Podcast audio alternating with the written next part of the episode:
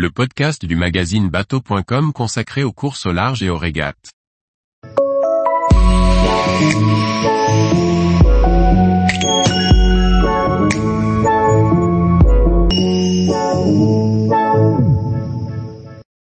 Journal de bord de la course au large, record en mini, Figaro Paprec, Tour du Monde et Moss à foile.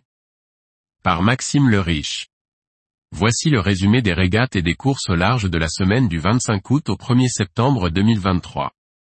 Au programme, des victoires, un record, du classe J, et de l'AC40. Le skipper Jay Thompson a établi le premier temps de référence en mini 6.50 pour la traversée de l'Atlantique d'ouest en est, accomplissant cette performance en 17 jours, 9 heures, 57 minutes et 43 secondes, entre New York et le Cap Lizard.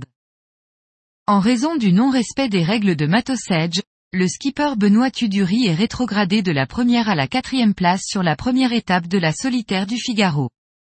Julie Simon, qui était arrivée à la troisième place, est rétrogradée à la dix-septième place pour non-respect du DST. Tom Dolan, le local de l'étape, passe de la deuxième à la plus haute marche du podium. Disputé du 17 au 20 août 2023 à Quiberon, le championnat de France de Moss à foile a vu la victoire d'Enzo Ballanger, suivi de très près par l'anglais Eddie Bridle. Avec la Coupe de l'América en octobre 2024, Barcelone a été désigné pour accueillir les championnats du monde de classe J du 7 au 11 octobre 2024.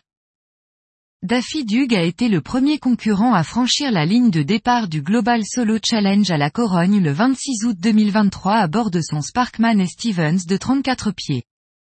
Les autres départs seront étalés jusqu'au 6 janvier 2024.